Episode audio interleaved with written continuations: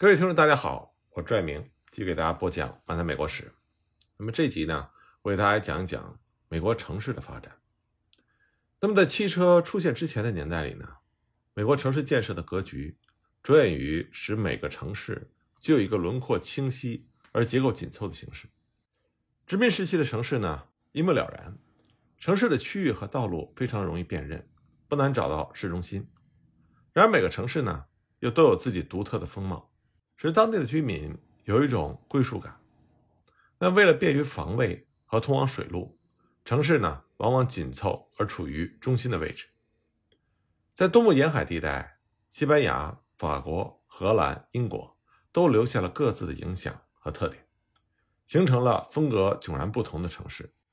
像查尔斯顿、纽黑文、纽约、费城、波士顿、新奥尔良和其他大城市，都具有不同的格局。这就让居民和外来的人很容易记住城市的样子，并且一眼就可以找到商业区和行政区。十八世纪后期和十九世纪初期，美国人横跨北美大陆兴建新的城镇的时候，也倾向于把城市的格局搞得简单化、系统化和城市化。由于西部没有经过测绘的原野是被划成整整齐齐的长方形的地块出售的，所以呢，西部的很多新兴城市，不管地貌的异同。全都呈千篇一律的几何图形。英国的天文学家弗朗西斯·贝利在1795年到1798年间访问费城和巴尔的摩，他就说他非常喜欢这两座城市那些像格子一样整齐的街道。他说这是迄今为止城市设计的最佳格局。所有美国新建的城镇都是按照这个原则建立的。这种最早出现于费城之后呢，在纽约又加以仿效的格子状的设计。就有很多的优点，比如说，地产商认为长方形的地块易于勘测，出售起来也比较方便，而且呢，与勘测全国公共土地所用的长方形地块方案非常的一致。但是呢，这种城市规划它有缺点，那就是千篇一律的格局，不会太注重不同的地形，即使街道显得整齐，但却不利于很多的美国城市它保持其独特的地貌。草原、沙漠、山区和城市，到处都是格子状的方块。方格型的格局呢，它并没有明显的市中心。可是19世纪中叶及其后在西部发展起来的城市，新的交通方式有助于形成活动中心区和交通站。在铁路时代呢，一些快速的线路可以把人们送到市中心。也正是因为这种原因，制造和批发业往往集中在这个地区。城市里繁忙壮观的火车站，无疑是一个对外吞吐的港口。它曾经是衡量一个城市它的商业活力的尺度。铁路线的汇合点自然就成为了市中心，而铁轨则成了城市里的天然分界线。最初，城市里是根本没有公共交通的。19世纪初，巴黎率先添置了公共马车，或者被称之为大众车辆，英文叫做 omnibus。很快就被简称为 bus，也就是巴士的英文。这是一种任何人只要交一点车费就可以乘坐的马车。它会走一条固定的线路。城市里没有铺砌石子的道路，在阴雨天简直是寸步难行。而铺过的路用的是大块的鹅卵石，因此乘坐公共马车既缓慢又颠簸。其后呢，一个明显的改进就是铺设了铁轨。就像煤矿里已经采用的那样，车轮会和铁轨相吻合。当然，这些行走在铁轨上的车仍然是马来拉的。美国人所说的有轨马车，大约是在南北战争的时候开始使用的。至此呢，无力拥有私人车辆的人就有可能住在城外，而在城里工作。市内的有轨马车和蒸汽火车一样，是以城市作为活动中心的。我们可以看到。开往市中心的有轨马车带来百货商店的顾客、参观博物馆和看戏的人，这样就形成了城市商业区。随着郊区的发展，有轨马车也在郊区活跃起来，因为通常这种车都开往每个郊区的一个中央车站，车辆的线路就决定了费城、芝加哥、洛杉矶以及佛罗里达州最初居民点城外新建筑的位置。蒸汽火车呢，由笨重的机车牵引，噪音大。还有失火的危险，所以并不适合短途和停站多的交通，也根本不可能适合用于室内交通。那么，有轨马车的兴起就帮助了城市郊区的拓展。有些郊区呢，可以说就是有轨马车的副产品。在公共有轨马车出现之前，一个城市的自然范围只限于一个人从市中心步行一个小时能走到的距离。因为对于城市居民来说，马匹和马车大部分只是富人才拥有。蒸汽火车虽然开往中央车站，从而扩大了城市的交易范围，但是并不适宜短程交通使用，因此呢，并没有能够改变。人们的日常生活格局，但是有轨马车则是另外一回事儿虽然它并没有使城市失去其活动中心的地位，但是原来那种以步行距离衡量城市范围的现象开始逐步消失。像波士顿，在1850年的时候，它还是一座半径三英里的行人城市。到了1900年，它已经变成了半径十英里的市郊化的大都市。有轨马车正是促成这种变化的工具。世界上第一条城市铁路是一位爱尔兰移民约翰·斯蒂文森在1832年为纽约的哈莱姆铁路公司兴修的。他设计出一种装有四个带凸圆轮的大马拉车，这使他成为19世纪中叶流行一时的有轨马车的主要制造商。那么，最能干的有轨车辆创始人之一呢，是斯蒂芬·达德利·菲尔德，他是马萨诸塞州斯托克布里奇一位律师的儿子。他的叔叔呢，塞勒斯·菲尔德，在1858年成功的铺设了第一条直达大西洋的电报线路。他在他哥哥，也就是斯蒂芬·菲尔德的父亲律师事务所里设立了一个电报局。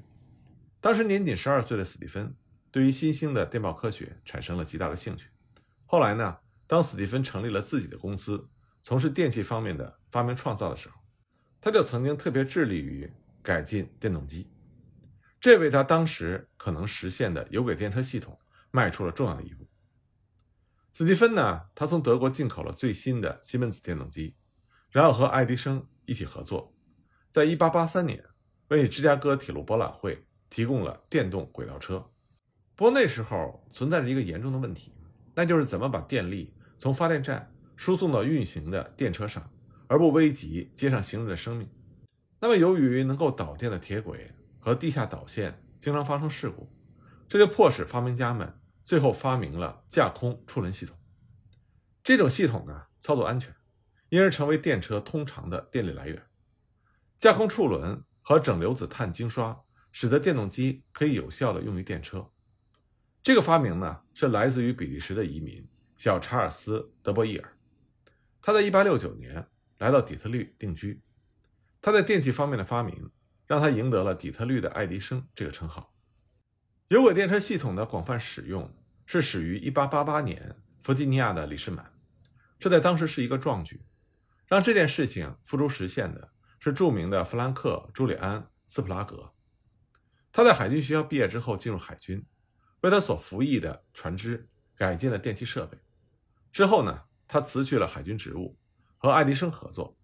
他制造出一种横速电动机之后。就创办了自己的公司。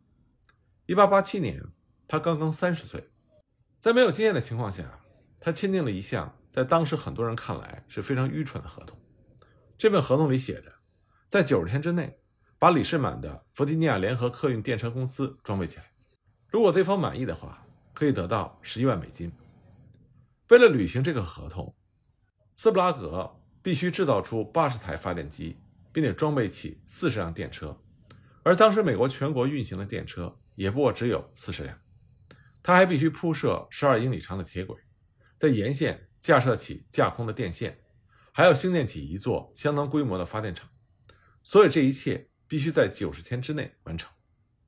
而李士满是坡度大并且转弯急的街道，让完成这项任务变得更加复杂。不过，一八八八年二月，当斯普拉格成功的履行了合同。他兴建的有轨电车系统投入运行的时候，李士满的市民们亲眼目睹了车辆在一种无形的力量之下爬上城市的山坡，很多人惊讶不已。一个市民就说：“斯普拉格把骡子放跑了，在我们城市里再也看不到长毛的骡子了。”不久呢，斯布拉格又签订合同，承造另外一百辆电车。他还为列车发明了多车厢控制器，改进了地下铁道和高架铁路的操作。他还发明把电动机用于电梯、机床、印刷机、牙钻和很多其他的家庭用品。那么电车系统自然就把城市的范围扩大了，其他的服务设施也随之发展了起来。到了1920年，一种新的设备——独家住宅用的化粪池，也开始为没有连接城市排水系统的住户所采用。钻井技术的改进，也使得那些和其他房屋不相连的房屋。更加易于得到自己的水源，而这个时候呢，新的技术又扩大了电力供应的距离。当初呢，爱迪生所力主的直流电系统只能在一两英里的范围内使用。经过特斯拉引进了交流电的新技术，以及威斯汀豪斯改进了变压器，这就简化了电力的远距离输送，费用变得更加的便宜。到了二十世纪初，已经有了向分散的住户配电的。非常有效而经济的系统，甚至在二十世纪开始之前，推动郊区电车发展的人就声称，城郊生活对于扩展房产所有权，从而加强美国的民主制度的基础，具有非常重要的意义。当时有个人名字叫做亨利·惠特尼，他原来呢是一家汽船公司的东主，后来他由于垄断了波士顿的城市有轨电车而大发奇财，他把欧洲拥挤不堪、房租昂贵的城市。和美国郊区的新前景加以对比，鼓吹不论远近，车费一律五分。他强调，当时的美国城市工人可以在自己的一块地上盖自己的住房。那么，一九零零年的时候，波士顿郊区的居民还只有四分之一拥有自己的住宅。美国人这种自己拥有住房的理想，是旧世纪坚定的独立自主的自耕农的遗风，它有助于刺激城郊在美国全国得到发展。同时呢，又能够帮助旧大陆的乡间舒适生活普及化。一些新的郊区的名称本身就会让人联想起庄园建筑。当时的广告宣传以及即使是最小的房屋的建筑形式，都会让美国的城市中产阶级脑海里浮现出诱人的幻觉，以为自己可以在小型庄园和小型宫殿里过着看上去豪华的生活。那么，新型电车开往城外的四面八方。它最大的作用就是趋向房地产经营者希望人们前往的地区。有轨电车对于新的郊区的开发是非常必要的。正如同半个世纪以前修筑铁路的人凭着把人们吸引到铁路沿线而发了财，那么现在则是兴修电车的人发财的时候了。修建中央太平洋铁路的克里斯·亨廷顿的侄子亨利·亨廷顿，在洛杉矶就建立起来了自己的电车王国。亨利·亨廷顿，他继承了他叔父死后留下的遗产，并且通过和他叔父的遗孀结婚，进一步扩大了财产。一九零零年呢，他开始利用这笔巨款，四处开辟电车线路。到了一九一三年，他的线路已经延伸到了三十五英里远，并且扩及到四十多个商业中心。而仅仅在两个月的时间里，他就通过出售房地产而收回了兴修电车线路的成本。到了一九二零年，亨廷顿就促使洛杉矶出现了十二个新的郊区卫星城镇。那么，在俄亥俄的克利夫兰市郊创造类似业绩的，则是范斯韦林根兄弟。兄弟俩哥哥叫做曼蒂斯，弟弟叫做奥里斯。他们最初呢，只是克利夫兰市一家肥料公司的小杂差。那时候，奥里斯仅仅十九岁，哥哥曼蒂斯二十一岁。他们的梦想呢，就是在城外大量的购置地产。那么，通过买卖城里的地产期券，他们两个人积攒了一些钱之后，就把目光移向了城东属于当地真禅教派的一块一千四百英亩的土地。当他们听说教会准备出售这些土地的时候，他们先买下了几块地的期券，然后积极想办法筹措买下全部土地的钱款。